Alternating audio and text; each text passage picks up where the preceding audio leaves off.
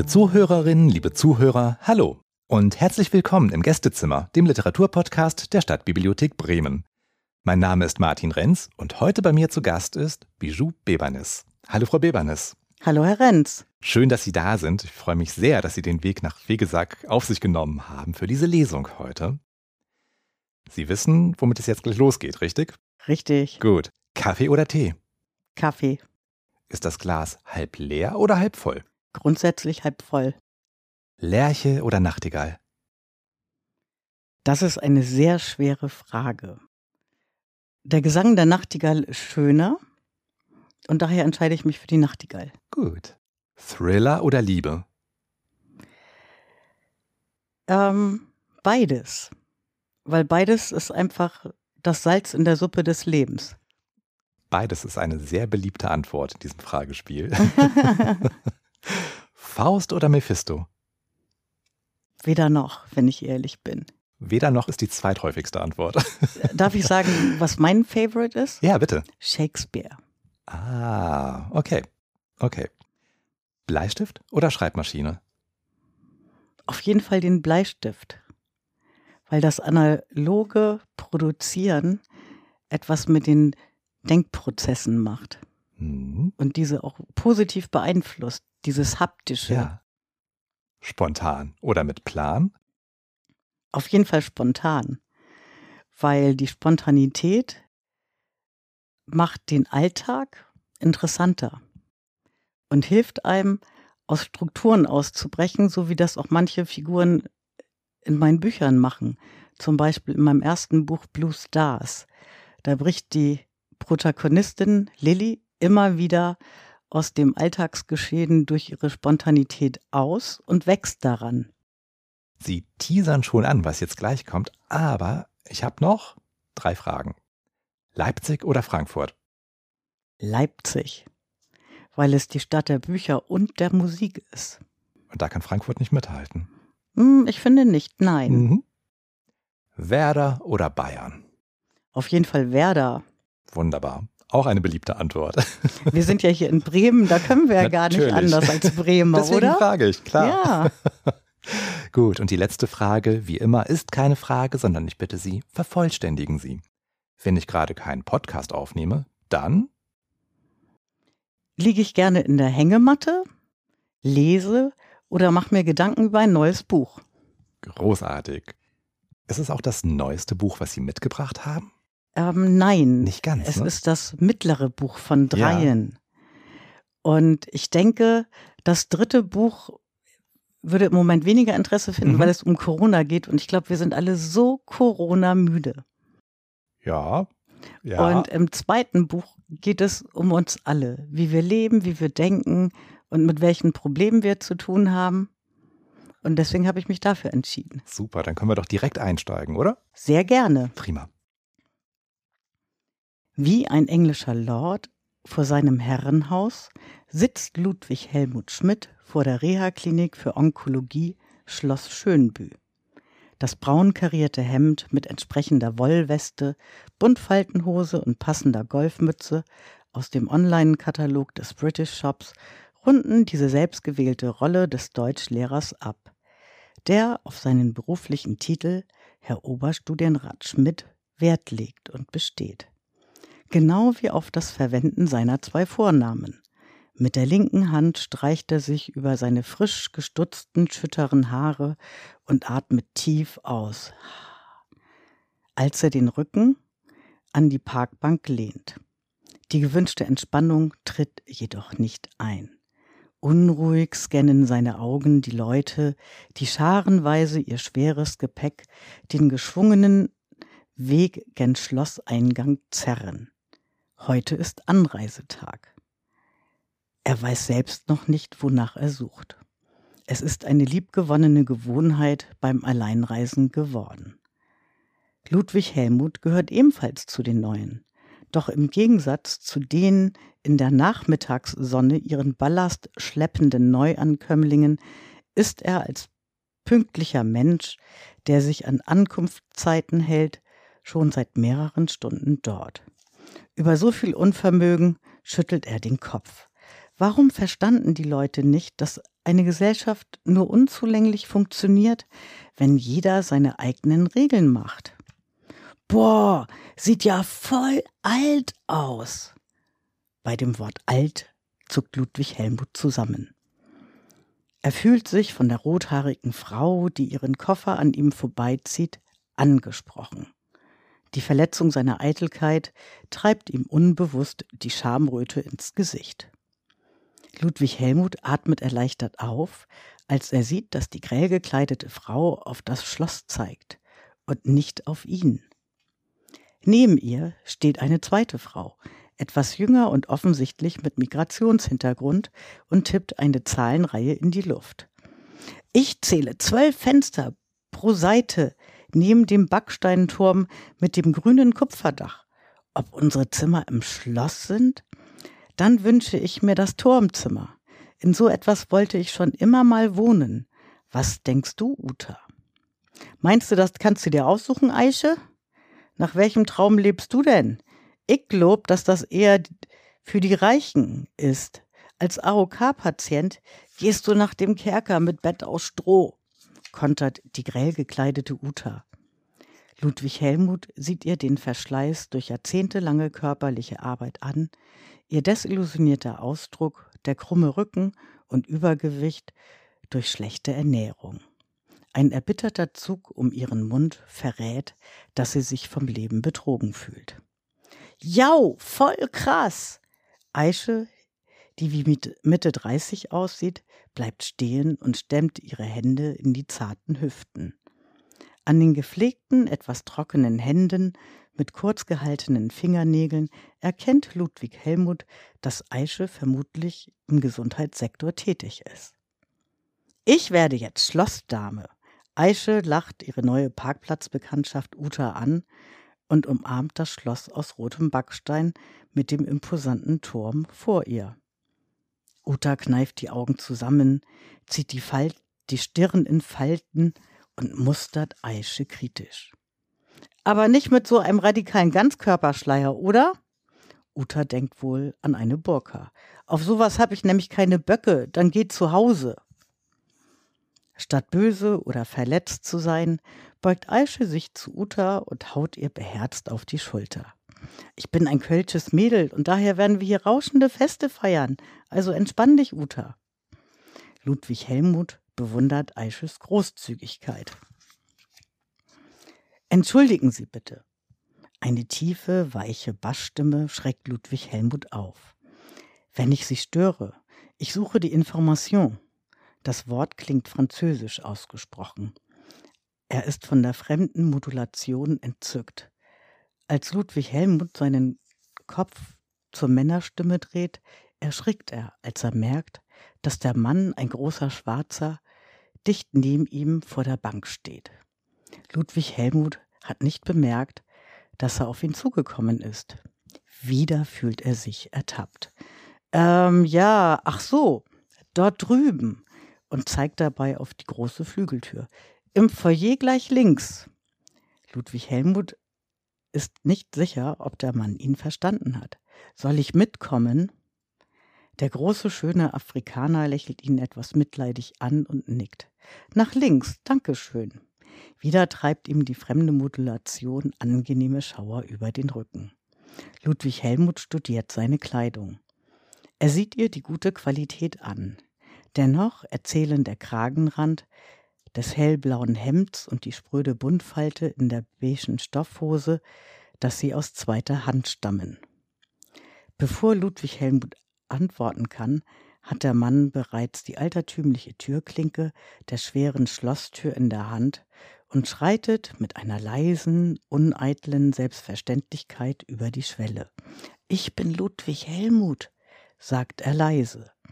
Eigentlich ist er sehr froh, dass er nach dieser Peinlichkeit keine Unterhaltung mit dem Mann führen muss. Bei der tiefen Stimme hat der Afrikaner bestimmt keinen Prostatakrebs, denkt Ludwig Helmut und spürt, wie Neid in ihm emporkriecht. Die Männlichkeit seiner eigenen Stimme war der Hormonbehandlung, die ein Teil der Behandlung war, zum Opfer gefallen. Genau wie er, als ganzer Mensch betrachtet, sich als Opfer des Prostatakrebs fühlt. Um den alten Hass auf die Krankheit wieder loszuwerden, konzentriert er sich auf seine Umgebung. Gegenüber steht ein Pavillon mit Bänken innen und außen. Die Raucherecke erinnert ihn wehmütig an seine Schule. Er vermisst sie schmerzlich, denn sie ist und bleibt seine lebenslange Muse. Hier wird die Raucherzone Haus 3 genannt. Es gibt zwei weitere Häuser neben dem Schloss. Haus 2 ist die Bettenburg für Kassenpatienten und Haus 1 die Therapieeinrichtung der Reha-Klinik. Das Schloss ist den Privatpatienten in den oberen zwei Stockwerken vorbehalten, während das hotelähnliche Foyer mit der Information, einem kleinen Laden, Café und Speisesaal allen Patienten zugänglich ist. Scharfäugig verfolgt er die Geschehnisse vor Haus 3. Er beobachtet, wie eine dicke Frau neben einer Parkbank vor Haus 3 auf dem Sitz ihres Rollators Platz nimmt. Ihre teure, wenn auch schrille Kleidung, aufwendige Frisur und Make-up lassen auf Wohlstand schließen. Na, Püppi, wer bist du denn? Ein kleiner, tonnenförmiger Mann, der aussieht, als ob er er seine Kleidung bei den Kamai-Festspielen geklaut hätte, mustert die Dicke. Nur braune, geflochtene Ledersandalen mit hochgezogenen Socken enttarnen ihn als Deutschen. Der möchte gern Cowboy mustert die Dame. Genau wie Ludwig Helmut. Püppi! Die Frau belächelt den kleinen Mann. So etwas Erotisches habe ich ja schon lange nicht mehr gehört. Dabei zwinkert sie dem fast zwei Meter großen, schlanken und für seine 80 plus sehr gut aussehenden Friesen mit wasserblauen Augen zu, der unweit von ihr auf einer Parkbank sitzt. Ab der Mitte des Lebens nehmen solche Anzüglichkeiten leider merklich ab. Das sag ich dir, kleiner Mann. Der Riese nickt. Ich kriege zu Hause nur solche Net Nettigkeiten, wenn ich mit meiner Frau alte Fotos schaue, ergänzt er. Ich bin Fritz Pedersen aus Flensburg, erreicht der Frau die Hand. Angenehm. Ich bin Walter Joost aus Hamburg. Walter und Fritz schütteln Hände. Dabei lacht der kleine Mann wie eine Hyäne. Walter wendet sich ihm zu. Und wer bist du, kleiner Mann? Dabei überragt sie ihn fast sitzend. Ludwig Helmut beugt sich vor und rutscht auf die Kante der Sitzbank, um noch besser hören zu können. Kinder, seid friedlich. Fritze stoppt den Schlagabtausch. Heute ist unser erster Tag und ich glaube, das macht uns alle ein wenig nervös. Ich habe Lungenkrebs. Wie sieht es bei euch aus? Dann bist du die Lunge. Wir wissen ja alle, warum wir hier sind, sagt Walda. Dabei beugt sie sich verschwörerisch vor. Und ich bin die Brust. Auch wilde Titte oder Diabetes-Titte. Denn Zucker habe ich auch. Ungerührt holt sie einen Keks aus dem Stoffbeutel im Rollator und beißt hinein. Die Männer fangen an zu lachen und sie stimmt tief und derb mit ein. Ich bin auch ein Lungenkrebs, meldet sich Manni zu Wort. Er haucht die Worte so langsam, als ob er Angst vor ihnen hat. Walder nickt. Cowboy-Lunge. Dann können wir dich und Fritz unterscheiden. Versöhnlich sieht sie Manni alias Cowboy-Lunge an. Dann haben wir ja das Wichtigste geklärt. Fritz erhebt sich. Dadurch löst sich diese kurze Vertrautheit, das Ich weiß, was du erlebt hast, wie Frühnebel in der Sonne auf. Mittlerweile hat Ludwig Helmut auf der Bank Gesellschaft bekommen. Er sieht eine Frau, die langsam auf die Männer zukommt. Der Geruch ihrer kleinen, dünnen Zigarette ist süßlich und viel angenehmer als Tabak. Sein olfaktorisches Gedächtnis identifiziert ihn sofort. Das ist Cannabis, Gras. Sprachlos starrt Ludwig Helmut die glatzköpfige Mitdreißigerin vor ihm an. Zwischen zwei Zügen stellt sie sich vor. Moin, ich bin Billy. Könnt ihr mir bitte den Weg zur Rezeption verraten? Keiner der beiden Männer reagiert. Sie äh, sagt, ich bin etwas spät dran. Dann würde ich Ihnen raten, den Joint auszumachen. Ludwig Helmut Schmidt, der Oberstudienrat, setzt sich kerzengerade auf die Bank. Er möchte nicht ohne seine Erlaubnis geduzt werden. Am liebsten würde er ihr tatsächlich einen Tadel ausstellen. Glück auf! Gehen Sie einfach dort drüben durch das Portal in das Schloss, kommt ihm sein Sitznachbar Friedrich die Zeitbombe in die Quere. Brauchen Sie Hilfe beim Gepäck? Dabei versucht Friedrich, seine Krücken mit den Füßen unter der Bank verschwinden zu lassen. Hm, Pastoren sind auch nur Menschen, stellt Ludwig Helmut in Gedanken fest. Er selbst versucht, sich vorteilhafter hinzusetzen. Auch wenn er nicht genau weiß, warum, ist es ihm plötzlich ein Bedürfnis, ansehnlich zu wirken. Einige Tage später. Walda zwinkert in die Runde. Ich sehne mich nach Theater und Nachtleben. Ihr doch auch, oder? Walda, ich glaube nicht, dass die umliegenden Ortschaften kulturelle Veranstaltungen dieser Art anbieten. Fritz isst den Rest seines Schokopuddings auf Rezept auf. Sein Körper füllt die Kleider mittlerweile etwas besser aus und er hat wieder eine gesunde Gesichtsfarbe. Habe ich etwas von Dorf Pusemuckel gesagt? Ihre weitschweifende Handbewegung betont, dass sie Großes vorhat. Du weißt schon, dass man vor 22 Uhr wieder im Schloss sein muss, oder? quatscht Ludwig Helmut dazwischen, der auf seinem Stammplatz auf der Bank unter der Eiche sitzt und sie offensichtlich belauscht hat. Schamlos, findet Walder und wird rot. Nicht, weil er mitgehört hat, sondern weil er sie so schnell enttarnt hat und mit diesen stocksteifen Reha-Regeln ankommt. Habe ich dich gefragt, Herr Oberstudienrat? kontert sie und dreht ihm demonstrativ den Rücken zu. Den anderen signalisiert sie, die Köpfe zusammenzustecken. Hauptsache, der Spießer verpetzt sie nicht. Komm, lass uns losdüsen, einfach mal flitzen. Alles andere erkläre ich unterwegs. Und dann brechen die Freunde auf. 14 Tage später. Moneybet Becker sitzt trotz des Regens im Strandkorb. Graue Wolken schieben sich über die grün-graue Ostsee, auf der die Wellen wie Schaumkronen auf einem Riesenpilz glänzen. Mehr als das Meeresrauschen genießt er das Ploppen seiner Flensburger Bierflasche. Das Telefonat mit seiner Frau vor wenigen Minuten läuft in Endlosschleife, wie ein ausgeleierter Film durch seinen Kopf. Er braucht einen klaren Kopf, zumindest einen klaren Gedanken, um seine aufsteigende Panik zu unterdrücken. Er hofft auf das Meer, den Regen und den Sturm am Strand. Mit der Glut seiner Zigarette morsen die Windböen SOS. Dreimal kurz, dreimal lang, dreimal kurz. Sein Atem passt sich den Morsezeichen an. Er hustet stark, fast spastisch und ringt nach Luft. Manny hat wohl einmal zu viel seine Cortisoninhalation geschwänzt. Sein Kopf wiegt schwer in den Händen. Ein fetter Röpser nach dem Echsen des Biers lässt ihm einen üblen Geruch in die Nase steigen. Seine Marianne wird heute Abend kommen und das Wochenende mit ihm verbringen. Manny schiebt wieder Panik. Um sie in den Griff zu bekommen, besorgt er sich schnell ein neues Bier.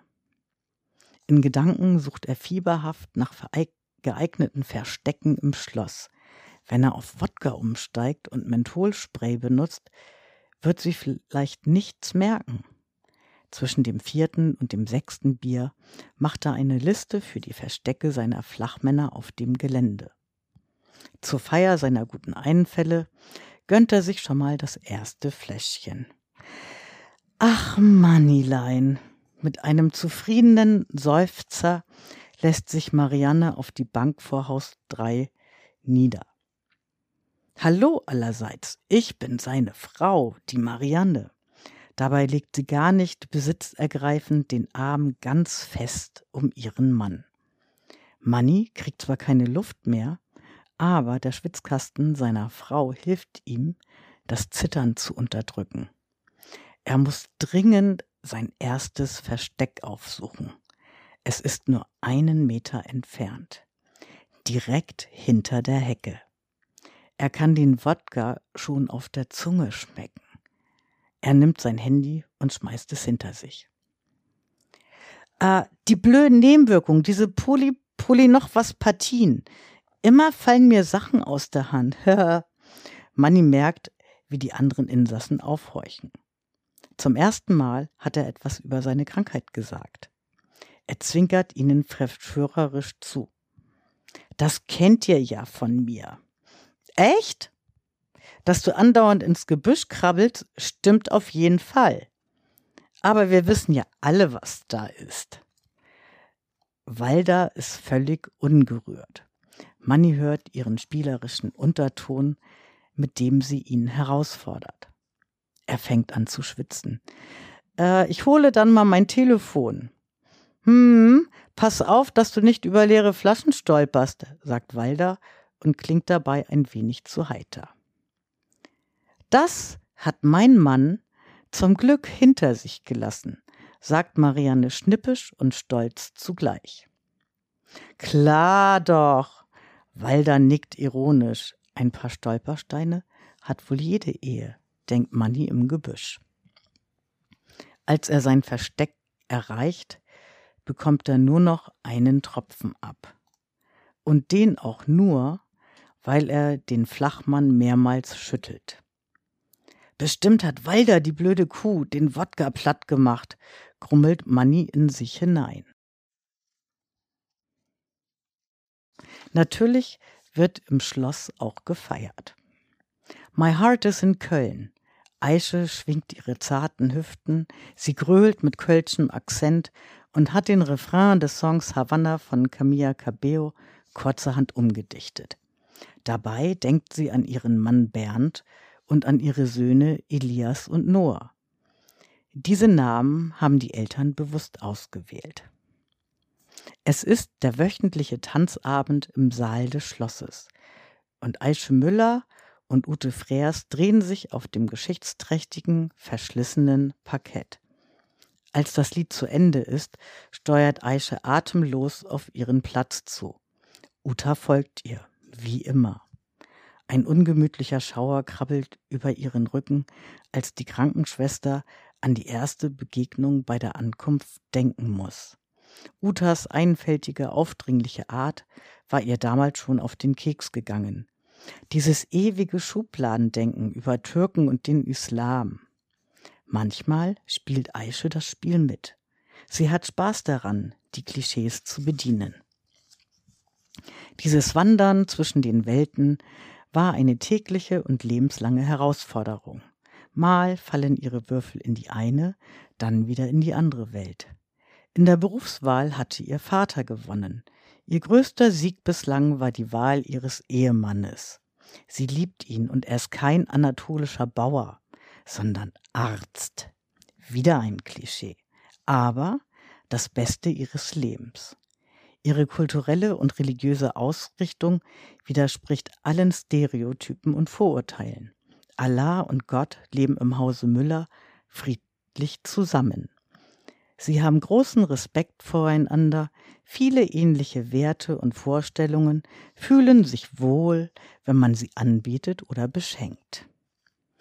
Natürlich feiern sie mit den Müllers alle christlichen und muslimischen Feste und als gebürtige Kölner feiern sie auch den Karneval zusammen. Der meiste Streit entfacht über das Putzen und Waschen, typisch Familie eben.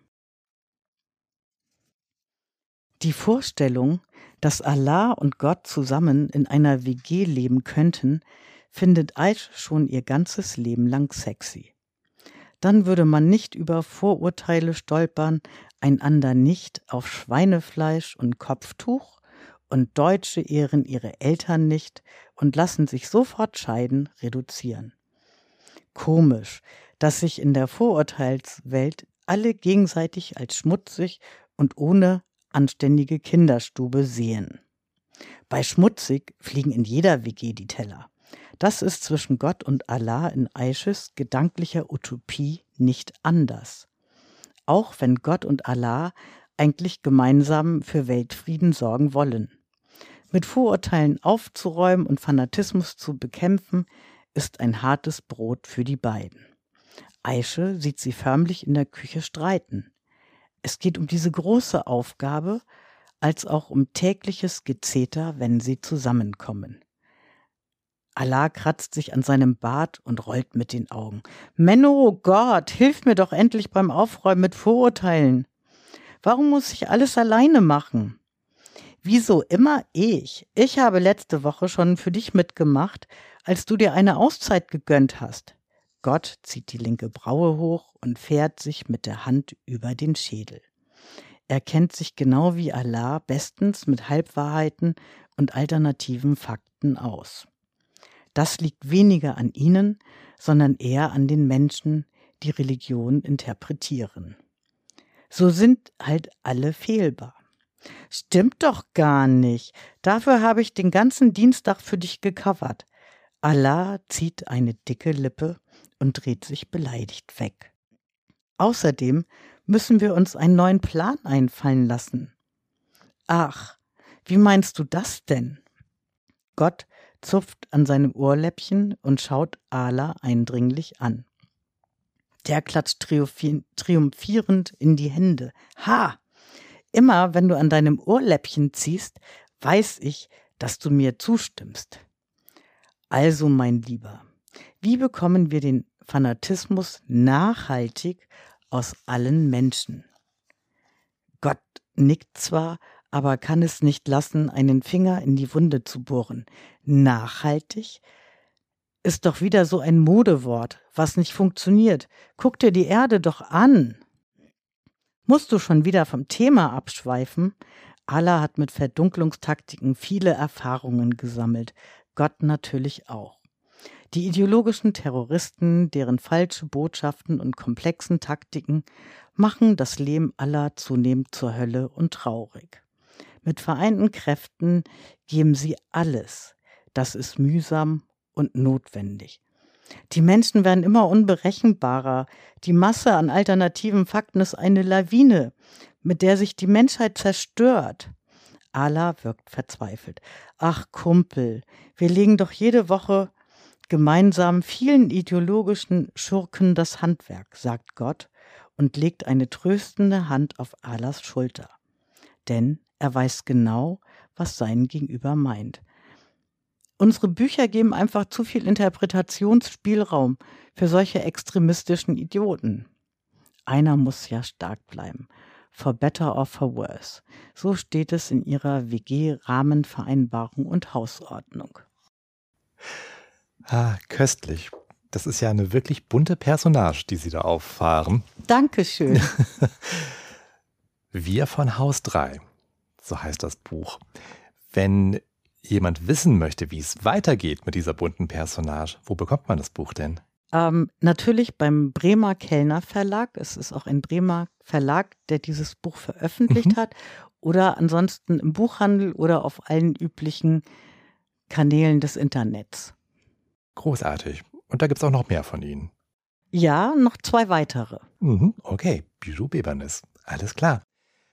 Frau Bebernis, Vielen Dank für diese Lesung und vielen Dank für Ihren Besuch hier im Gästezimmer. Es hat mir sehr viel Spaß gemacht. Herzlichen Dank, dass ich hier sein durfte. Ja, das freut mich zu hören. Liebe Zuhörerinnen, liebe Zuhörer, wenn Ihnen dieser Podcast gefallen hat und Sie Feedback geben möchten, dann gerne, das geht am besten über unsere Website www.stabi-hb.de slash Gästezimmer und ansonsten erzählen Sie es gerne weiter und wenn Sie uns zum Beispiel fünf Sterne in Ihrer Lieblingspodcast-App geben möchten, dann freuen die beteiligten Autorinnen und Autoren und auch mich, äh, nee, und auch ich, uns sehr über Ihre Unterstützung. Das war's für heute aus dem Gästezimmer der Stadtbibliothek Bremen. Vielen Dank fürs Zuhören und bis zum nächsten Mal.